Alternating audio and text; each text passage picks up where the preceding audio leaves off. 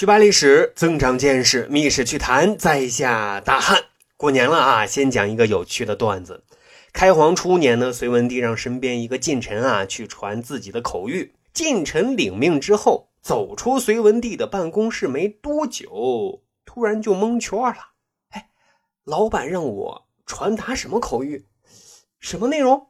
哎呀，这脑子短路了啊，忘了老板交办的事儿了。各位，这状态怎么像极了我们自己？下一秒就忘了自己上一秒决定要做的事儿。这可怎么办呢？忘了皇帝交办的事儿，隋文帝要是上纲上线，这可不要掉脑袋吗？那可别担心，上面说了，人家是近臣，就再次敲门进了隋文帝的办公室，说：“不好意思啊，老板，您刚让我传的口谕啊，我给忘了，您能再给说说吗？”隋文帝一听，先是一怔，后是一乐，哎呀，觉得这个耿直 boy 太可爱了啊，就重新说了一遍，这才顺利的完成了传递口谕的任务。那这近臣是谁呢？为何受隋文帝如此恩宠呢？他呀，就是隋朝的名臣牛弘。牛弘呢，他本来姓辽啊，因为他父亲当年在北魏的朝廷里就挺牛气。跟皇帝关系也很铁，所以呢就得了牛的赐姓。牛弘那也算是含着金钥匙长大的，而且啊特别聪慧敏学，博览群书。到了北周的时候啊，牛弘就凭借自己的才干，官至内史下大夫，授仪同大将军，袭封临津公。当时的隋国公杨坚对牛弘啊是颇为欣赏。后来自己创业单干了，建立隋朝。杨坚呢就拉牛弘入伙啊，任命他为自己的散骑侍长啊。什么是散骑侍长呢？实际上就是顾问，还有秘书省的秘书监，掌管啊图书典籍。而前面讲的那个段子啊，就是在这一时期发生的事你说隋文帝如此器重牛弘，牛弘给人的感觉怎么丢三落四的啊？他的工作能干的怎么样呢？在隋文帝看来啊。只能用三个字来形容：顶呱呱。牛弘他在担任秘书省秘书监期间啊，就干了一件功在当代、利在千秋的大事啊。隋文帝让他掌管图书典籍，他就跑到国家图书馆一看，傻眼了。泱泱大国，图书馆藏书只有一万五千卷，可是啊，这治国兴邦的道理啊，都藏在图书里呢。怎么办呢？他就慷慨陈词啊，上书隋文帝。天下不可马上治之，故知经邦立政在于典谟矣。为国之本，莫此优先。啊，什么意思呢？意思就是说啊，历史经验告诉我们，在马背上啊可治不好这个国家。治理国家的经验都在典籍里头，学习这些是当务之急。然后呢，他就又提议啊，说现在国家图书馆的图书很稀少。但是许多珍贵的典籍，王府所无，私家乃有，必须乐之以天威，引之以威力，兼开购赏，则一点必真。就说啊，国家没有的，不代表民间没有啊。咱们可以搞一个有偿征集，把民间的那些私藏典籍啊征集上来，这样咱们的国家图书馆不就变得丰富了吗？在这里啊，咱就要夸夸隋文帝了啊。开皇初年，稳定边疆，国家建设，干啥都需要钱。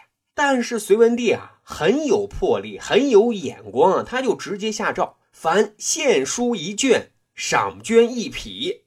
根据于曼教授啊，在百家讲坛里讲的，赏绢一匹，那是什么概念呢？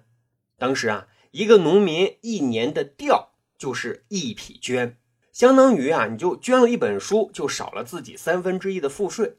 另外，征集上来的书并不是就收归国有了，产权还是你自己的。国家只是组织人力啊，把这些书全部誊抄一遍，然后再把书还给你。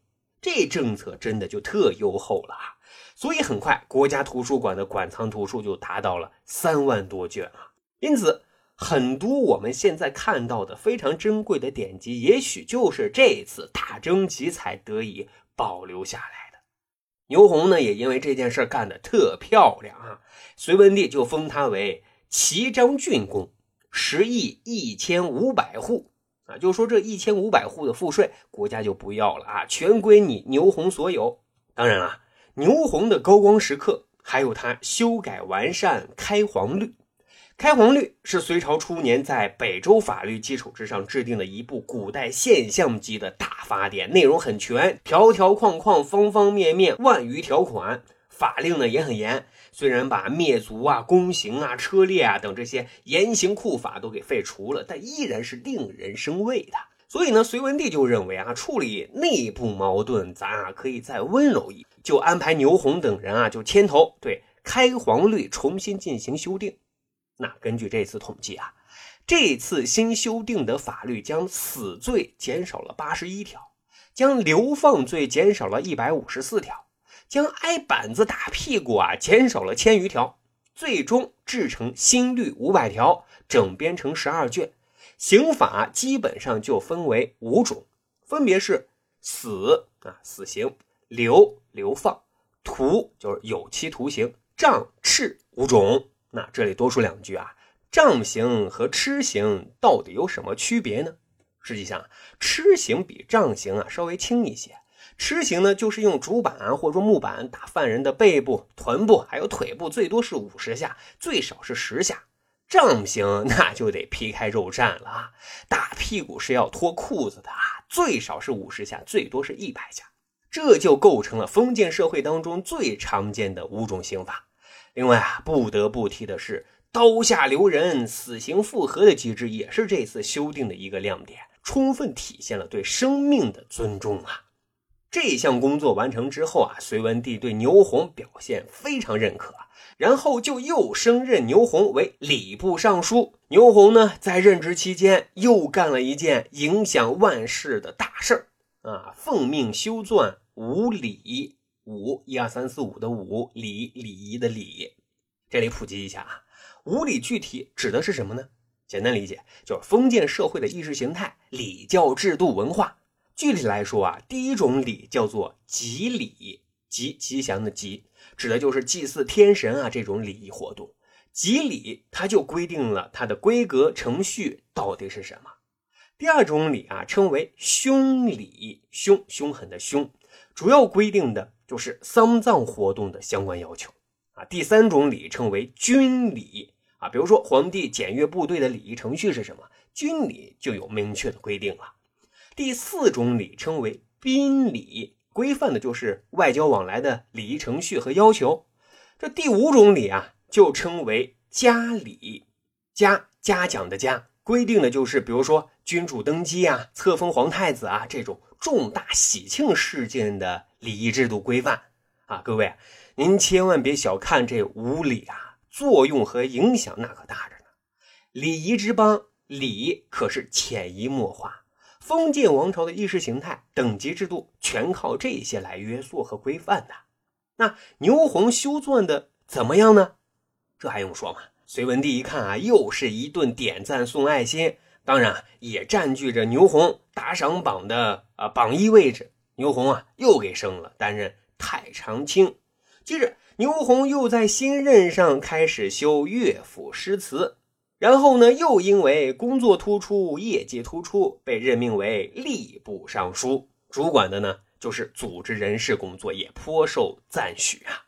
后来杨广继位了，对牛弘同样是非常敬重，因为在他当太子的时候啊，杨广就把牛弘当做人生导师来看待，两个人有诗信来往来。因此啊，史料里就说啊，隋炀帝时期，隋氏旧臣始终信任，悔令不及，为弘一人而已。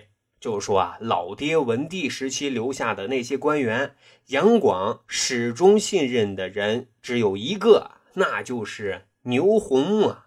公元六百一十年，六十六岁的牛弘走到了人生终点啊。他在陪同隋炀帝视察调研江都工作的时候啊，不幸病逝。为了缅怀他的功绩，杨广追赠他为开府仪同三司、光禄大夫、文安侯。而隋书更称赞他的一生“诚之不轻，浑之不浊”，可谓大雅君子矣。